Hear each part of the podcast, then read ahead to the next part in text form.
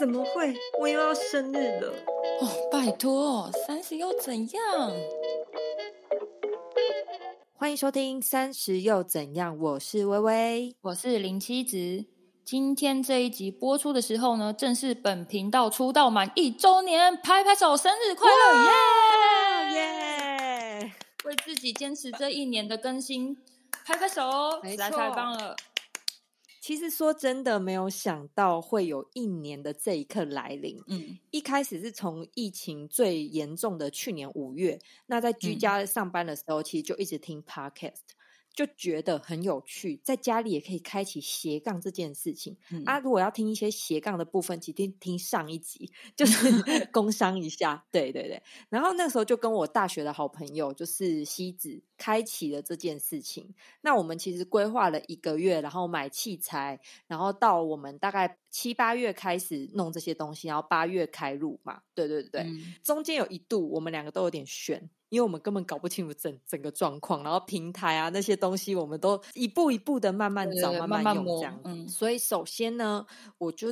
在这个频道虽然说过很多次，但是我真的是感谢我的伙伴西子。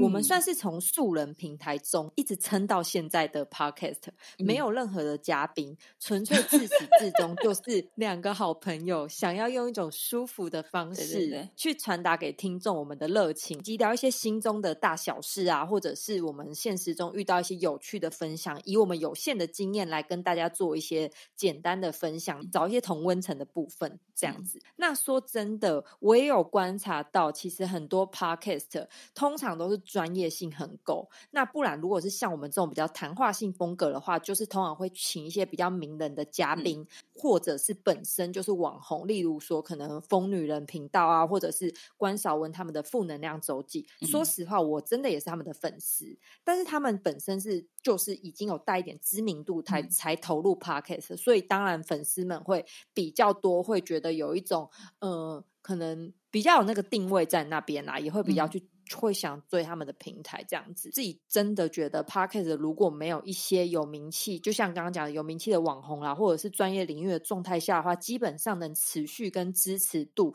有一点偏难，那着实也很难得到厂商的赞助。那在这一片黑暗中，我也很感谢曾经抖内我们的听众，真的，对对对。然后，无论你们现在还在不在，或还有没有在听这个平台，但是我们就是怀着一个感恩的心，感谢有你。对，然后我来讲讲我自己的部分。这一年 podcast 来说，其实对我来讲，我有一点算是智商以及治疗，因为我们每一次录音，可能说出的事情，再次在讲到自己心中在意的那些大小事啊，或者是想要传达事件讲出去后，就都会有一种感觉，哎，其实我也是走过来了，原来我可以用嘴巴去讲出去，我曾经经历过这件事情，那。每次录完的时候，就会有一种哦，满满的能量，可能又回到了内心，就会觉得哎，也没什么嘛。我也是经过这件事，我才能分享给大家听。那我在意的那些事，现在我也可以讲出来的这种感觉。那再加上，因为我跟西子，我们通常录完后都很喜欢大聊特聊到半夜，每一次都很逼的。我们前期真的很像，很像吸血鬼。我们真的都四五点睡，要配合我们两个人作息，可能从十点才可以开始开录。那前期当然是比较不顺嘛，然后录完之后，我们就很多废话，废话完之后，我还要去洗奶瓶，然后隔天根本烧香。对对，然后隔天就会想说，我们也。太逼自己了，然后每次这样讲讲讲，因为一开始真的就像刚刚西子讲的一样，我们真的讲的很不顺，然后后来我们才开始找到方法比较上手这样子。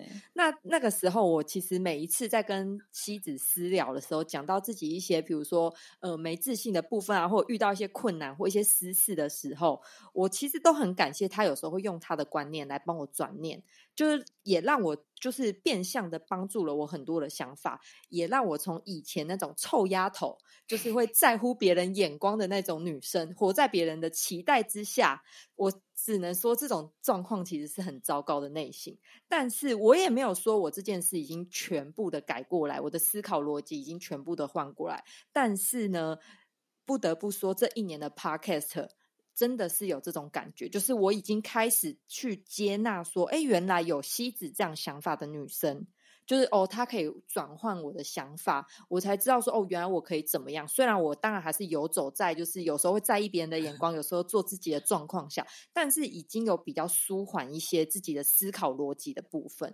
所以渐渐的觉得，我为何不可以先以自己第一位的思考为主？应该要先让自己开心，我的生活或者我的步调才能继续的走下去。我感谢西子让我有这样的想法萌生，我也期许自己也能继续这样走下去。所以宇宙，我向你下订单喽！你要实现我的愿望。OK，订单订单，我听到 叮叮，内心升华部分，对对对。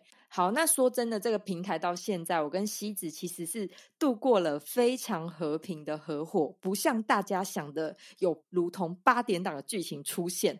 那能在这一年有这样互相体谅的关系，其实心中也是充满着感激。其实，在前些集数当中，我们多少都有提到当初我们为什么想要做这一个频道的初衷跟契机啦。其实，在上一年的夏天那个时间点，也就是。呃，微微邀请我做这个频道的时候，的确那个时间点刚好也是我心理转变的时刻，让我生活中有另外一个重心，可以去创作出自己喜欢的事情，也可以有创作跟产出的机会。对于我这个很喜欢一直做事情的强迫控管者来说，是一件很疗愈，有一个出口，我觉得很棒。嗯，所以这样子的生活感觉起来会更有动力。生活不单单就只是生活而已。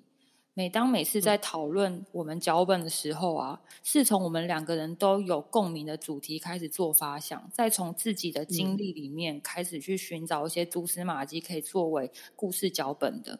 所以写脚本这件事情真的是非常吃人生经验，也是因为这样子开始帮自己做编年史。回想自己每个时期啊，几岁的时候啊，经历什么样的事情啊，然后要怎样把它说成一个动听的故事啊，也是真的真真实实的在锻炼我烂到爆炸的口语表达能力。不过故事总会说完，所以要继续创作出更多好玩的故事，就得要好好体验更多新的事情。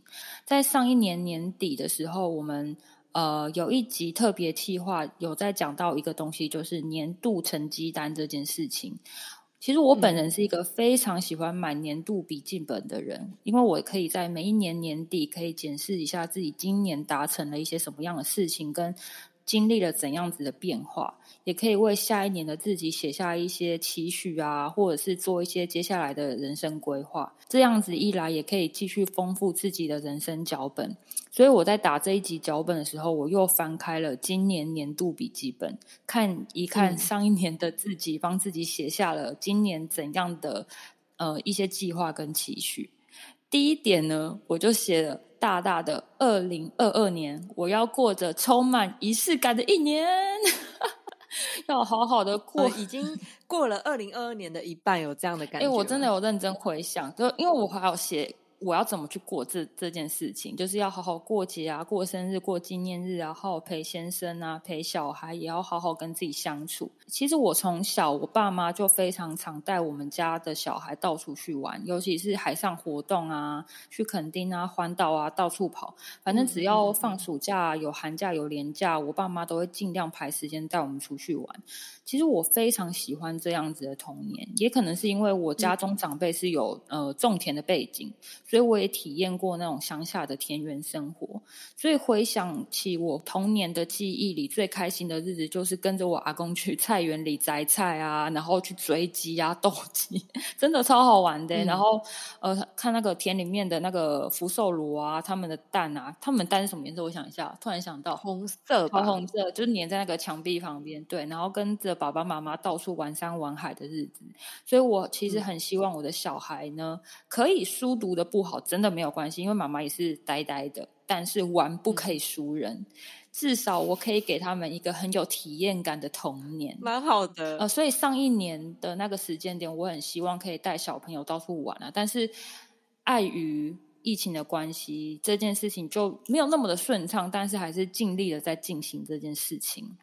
嗯，再来呢，我是一个的确不太过节的人。我本身对于生活中的仪式感是很还蛮排斥的。你看我讲话都会嘴软，就会觉得好像没有这个必要。自从呢有了小孩之后。生活如果没有那些仪式感，我想我真的会被生活的那些日常直接掩埋，变成垃圾场。真的。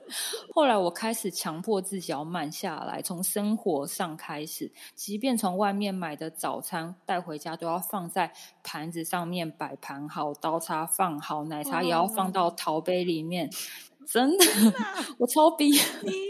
真的，我们家老温先生就想说有必要吗？我说有必要，是我的规矩。因为你还要洗耶，就是等于是你放到过去之后，你等下吃完要洗，很快就吃完。啊，你等下还要洗？对，你说杯子就算了，就是你可以慢慢喝，因为我要逼自己慢下来。因为如果说，哦，因为你知道我吃东西超快，我不知道你知不知道，我吃东西真的超爆快，我可以站着吃一碗东西三分钟，可能东西也没有什么咬，就直接吞下去。所以我为了要逼自己慢慢吃东西，所以我就把吃东西这件事情分成很琐碎的一些步骤。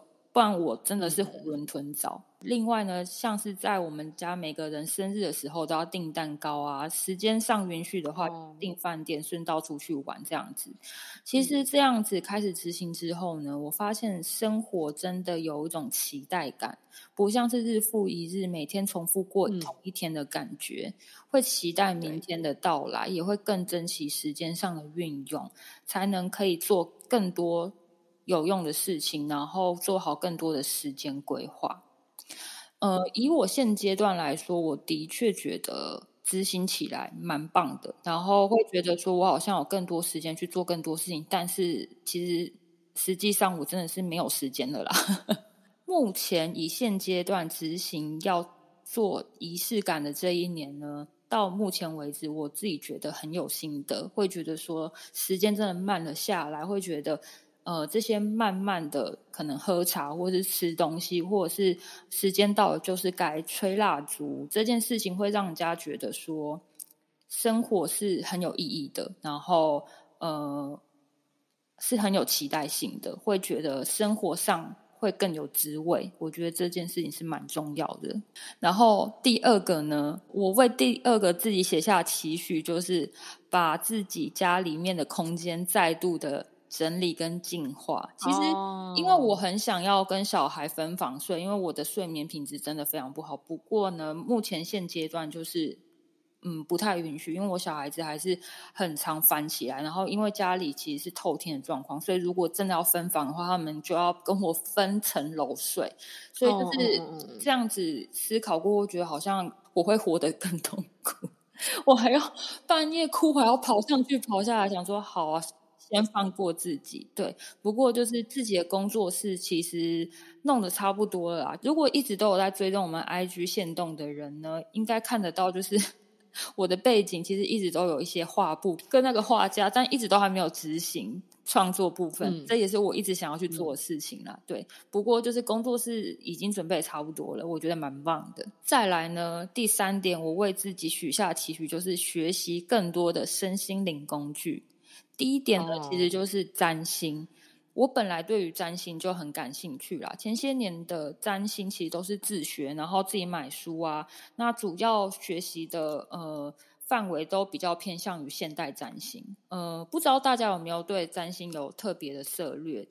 因为呃我自己读完现代占星之后，常常会觉得有点不知所以然。后来呢，我今年特别找了一个老师，是专门在教。古典占星，我就觉得真的有开启我另外一扇窗，所以就是结合了古典占星跟现代占星之后，我会觉得天哪，这是一条呃更清晰的道路。那我目前也是呃想要把这个工具学习的更好啦。嗯，目前是还在学习的状态。第二点呢，就是阿卡西，之前有提到我有去上阅读阿卡西记录的这一个课程，其实，在前些日子呢，也就是我生日当天。我上完了阿卡西的高阶班，我真的觉得，我真的报名那堂课，我觉得好值得，感受真的是非常深刻。应该是说，从初阶读到的讯息到高阶，我觉得那个广度跟深度，还有真的是视野差太多，所以我真的是很感谢自己，给自己一个生日礼物吧。这个生日礼物我自己觉得很棒，然后我真的很喜欢阿卡西这一个工具，希望之后可以探究到更深更广的地方。再来呢，就是牌卡。对，其实牌卡这个领域是非常广大的，不只是塔罗牌啊，只要是那种纸牌类型的，都可以归类于。牌卡像扑克牌也算是一种。我在国中的时候，其实就有开始在接触塔罗牌，不过那个时候比较偏向于呃觉得神秘，然后很好玩，碰碰看。是直到近几年才正式买了牌，然后买书来研究。其实，在一开始，嗯，在抽牌翻牌的时候，都不太懂它的其中要表达是什么东西。不太懂它其中要领就是了，但不知道就是可能是透过一直这样练习跟学习其他身心灵的工具，整个这样子套用之后，不知为何，我觉得我在今年的解牌能力突飞猛进。我认真觉得我今年真的是进步超爆大。对，你今年的那个是我去年有接上的状态吗？对，是。因为我后来就没有没有找你，应该也不是没找你算了，就比较没有在抽。找我的那一段时间，我自己觉得已经是在那一个进步的过程，然后直到现在，我不知道呃各位有没有特别发了我们每一个礼拜一的那个牌卡牌卡占卜。我自己觉得我那时候解牌的那个状态是非常顺利的，然后很顺畅，然后我自己的感受啊也是觉得嗯自己好像越来越好，对，就是觉得说。目前呢，已经跟以前那种当初一翻牌，然后要赶快去对照书的那个时期完全不一样了。现在更能够可以用当下的直觉跟感受去解牌。我我真的是一个很喜欢去学习这一类东西，所以我现在其实有机会的话，我还想要继续去学 SRT。我之前学跟你讲那个用灵摆啊，哦有，然后跟很也很想去学催眠啊，但。目前就是还放在脑中，因为还有很多东西在手上，还没有学到很精。我就想说，如果再一次开发太多东西，真的是太忙了。再来第四点，我期许自己阅读书籍。我先说，之前有说过我是个全配王之外呢，我忘记跟大家讲，我是一个超级爱买书的人。为什么呢？如果今天对于某件事情很感兴趣，我会先买三五本书回来。你知道，我会有一种 神经病的感觉，觉得我好像买了这些书，我好像在。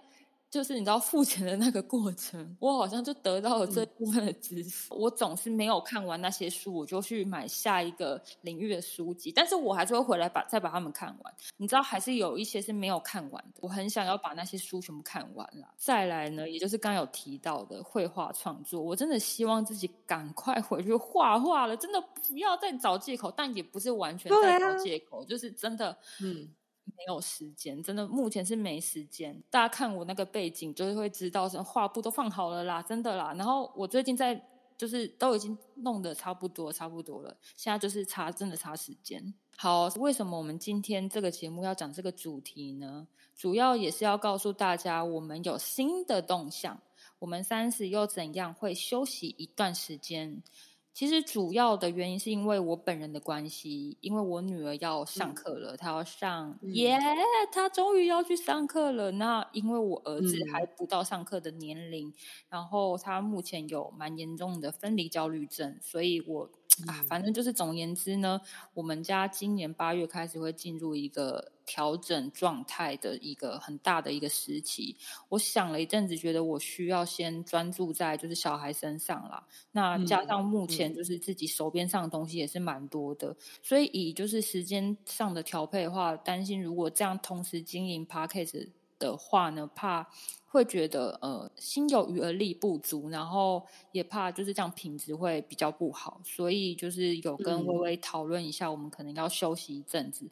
但其实也不是说我们节目就到此为止了，就是也有可能是我休息一段时间，调整完之后，家里的小朋友作息状况都 OK，那微微这边的状态也不错的话，我们还是会重新启动 Podcast，又或者是微他想要一个人录，或者是也有可能之后我们。一人一集，就是开放性的一个状态，都有可能，也有可能是我们之后都有自己各自想要做的事情，所以其实可以继续关注我们的 IG 那边，都会有我们最新的动态发展。对，总而言之，IG 上应该不太会到停摆状况，所以呃，还是希望大家可以去 follow 我们的 IG 啊，对。好啦，就如同西子刚刚讲的一样，我们是欢乐的开放式结尾，因为彼此还有很多事情需要去创作跟学习。那我们也很怕说，可能一直硬录的话。会品质不好，嗯，那也许就是像刚刚西子说的，我们有可能是什么一人一集的方式，或者是修整之后哪一天突然重启，又或者我们可以变成是，如果大家真的很想听我们的声音的话，可能 两周或三周一集，变成不定时的。更新这样也有可能是这种方式，好，所以因此呢，我们也要暂别这个平台。等我们都休整完后，我们也期待之后的见面。太想念我们的也不用担心，工商时间。如果有一直听我们平台的人，有想要找社群经营、平面设计、剪片人员的斜杠案子的话，欢迎洽询 IG。